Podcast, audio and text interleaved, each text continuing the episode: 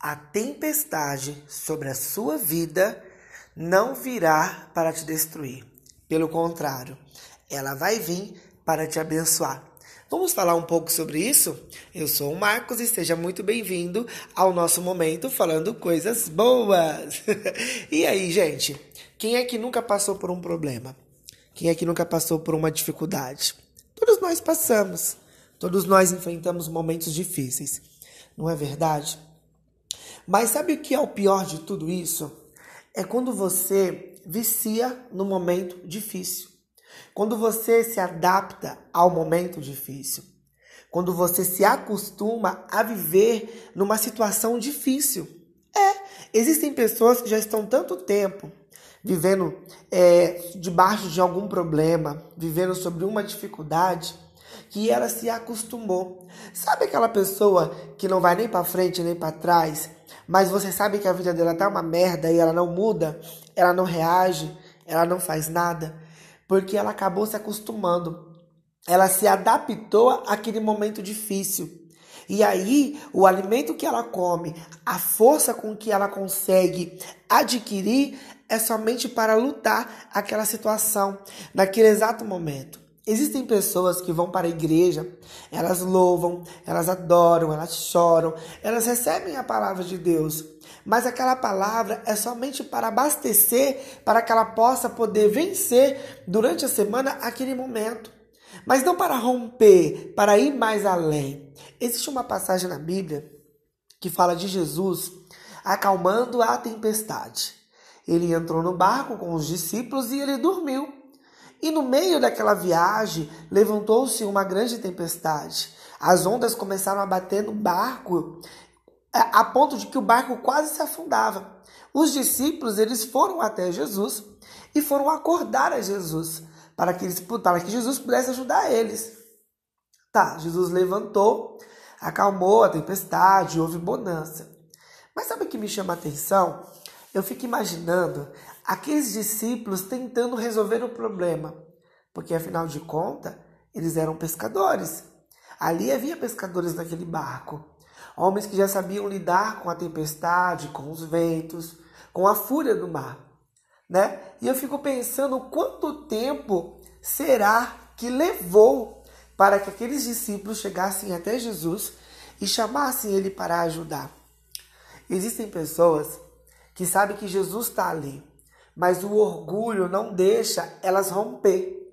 O orgulho não deixa elas ir um pouco mais além. O orgulho segura. Existem pessoas que, por serem pastores, por serem missionários, por serem diáconos, presbíteros e blá, blá, blá, blá, os títulos, elas acham que podem ser muito fortes e que não precisam buscar a Jesus ou pedir ajuda. Sabe por quê?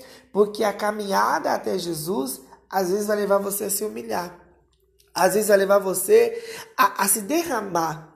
E tem pessoas que se importam muito com aquilo que as outras pessoas vão dizer. Gente, imagina, eu tenho ali discípulos que sabem lidar com aquela situação porque são pescadores e com certeza já passaram por aquele momento, por uma tempestade. E aí, de repente, não consegue resolver o problema e tem que pedir ajuda para quem? Para um mestre, para um homem que nem pescador é. Porque Jesus não era pescador. Lógico, Jesus é o Senhor dos Senhores, o Todo-Poderoso. Mas na mente deles, até eles entenderem isso, né? E eu fico pensando, quanto tempo será que eles ficaram ali lutando contra aquele mar, contra aquele vento, contra aquela tempestade? Existem pessoas que não querem pedir ajuda. Existem pessoas que não querem se aproximar de Cristo porque acham que por carregarem um título né, importante, tem que continuar lutando, tem que continuar ali guerreando, tem que continuar ali. Gente, Jesus levou sobre si as nossas dores, Jesus pagou o preço na cruz. Quem vai esmagar a cabeça foi ele, ele vai esmagar, ele que vai detonar, ele que vai acabar de tudo. A nossa parte é somente confiar em Deus, é somente confiar nele e deixar ele tomar o remo, deixar ele tomar a direção de tudo deixar Ele tomar o controle de toda a situação da nossa vida. Muitas pessoas não querem se aproximar, não querem pedir ajuda. E sabe o que é o pior? Porque Cristo está em nós. E às vezes, chegar diante de Jesus e pedir ajuda é chegar diante de um líder e falar para ele: Olha, me ajuda. É chegar diante de irmãos e pedir socorro na oração. Mas o orgulho fala mais alto. Aqui, eu sou pastor, eu pedir ajuda? Não, eu vou orar e eu vou dobrar os meus joelhos e eu vou clamar a Deus e Deus vai mudar. Deus, ele muda? Deus muda, querido, mas existe situação que o Senhor ele só vai romper na sua vida quando você reconhecer de que você nada pode, de que você é fraco e que você depende dele. Porque existem tempestades, querido, e situações difíceis na minha vida e na sua vida, que não somos nem eu e nem você, não somos nós que vai mudar isso, mas quem vai mudar é Jesus, porque ele tem o poder de destruir principados e potestades. Ele tem o poder de mudar toda uma situação da minha vida e na sua vida. Aí eu te faço uma pergunta: quanto tempo que você está lutando contra essa tempestade?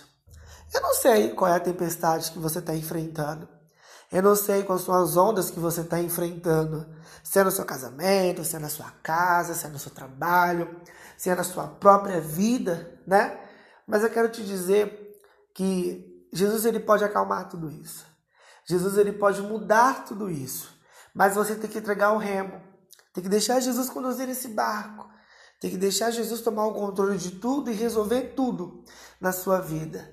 Você tem que parar de lutar, de querer usar o seu conhecimento, a sua inteligência, o seu dom, o seu talento para mostrar para as pessoas que você pode, que você é capaz, que você é forte. Não vai te levar a nada isso. O que está acontecendo é que por causa do teu orgulho, o barco está enchendo de água.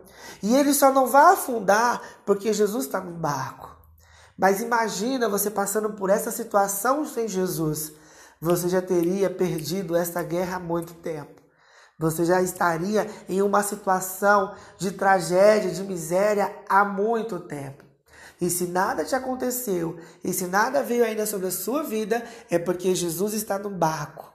E isso não tem deixado com que o inimigo entre de vez e acabe e detone de vez. Mas hoje eu te faço um convite. Deixa Jesus tomar a direção do barco. Deixa Jesus tomar os remos Deixa ele navegar, chega diante dele e fala: Mestre, me ajuda, porque eu preciso de ajuda.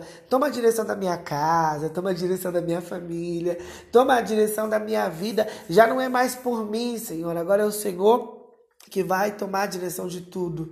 É o Senhor que está no controle de todas as coisas. Quando você fizer isso, ah, meu querido, ele vai se levantar e ele vai acalmar tudo aquilo que está te perturbando. Ele vai eliminar tudo aquilo que está lhe causando dor. Ele vai mudar situações. Com a voz dele, ele vai trazer bonança e alegria.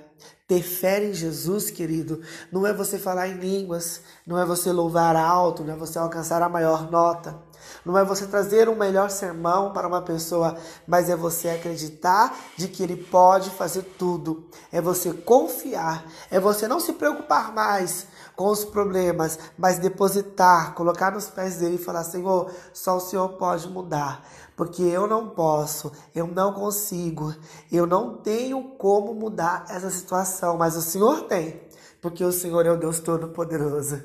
Deixa Jesus tomar o controle da sua vida, deixa Ele mudar, saia dessa situação que você está vivendo há muito tempo. Saia, está na hora de romper, está na hora de você ir um pouco mais além. Jesus te fez uma promessa, Ele falou que era para chegar do outro lado e você está, ó, nesse mar agitado já há muito tempo. Está na hora de você chegar do outro lado, aonde há terra, aonde há alimento, aonde há palavra, aonde há vida para a sua vida. Que o Senhor te abençoe, que o Senhor te guarde, que o Senhor te faça prosperar. E eu espero ter é, lhe ajudado um pouco, né, com essa pequena meditação. Um grande abraço no seu coração, fique com Deus e até a próxima. Beijos.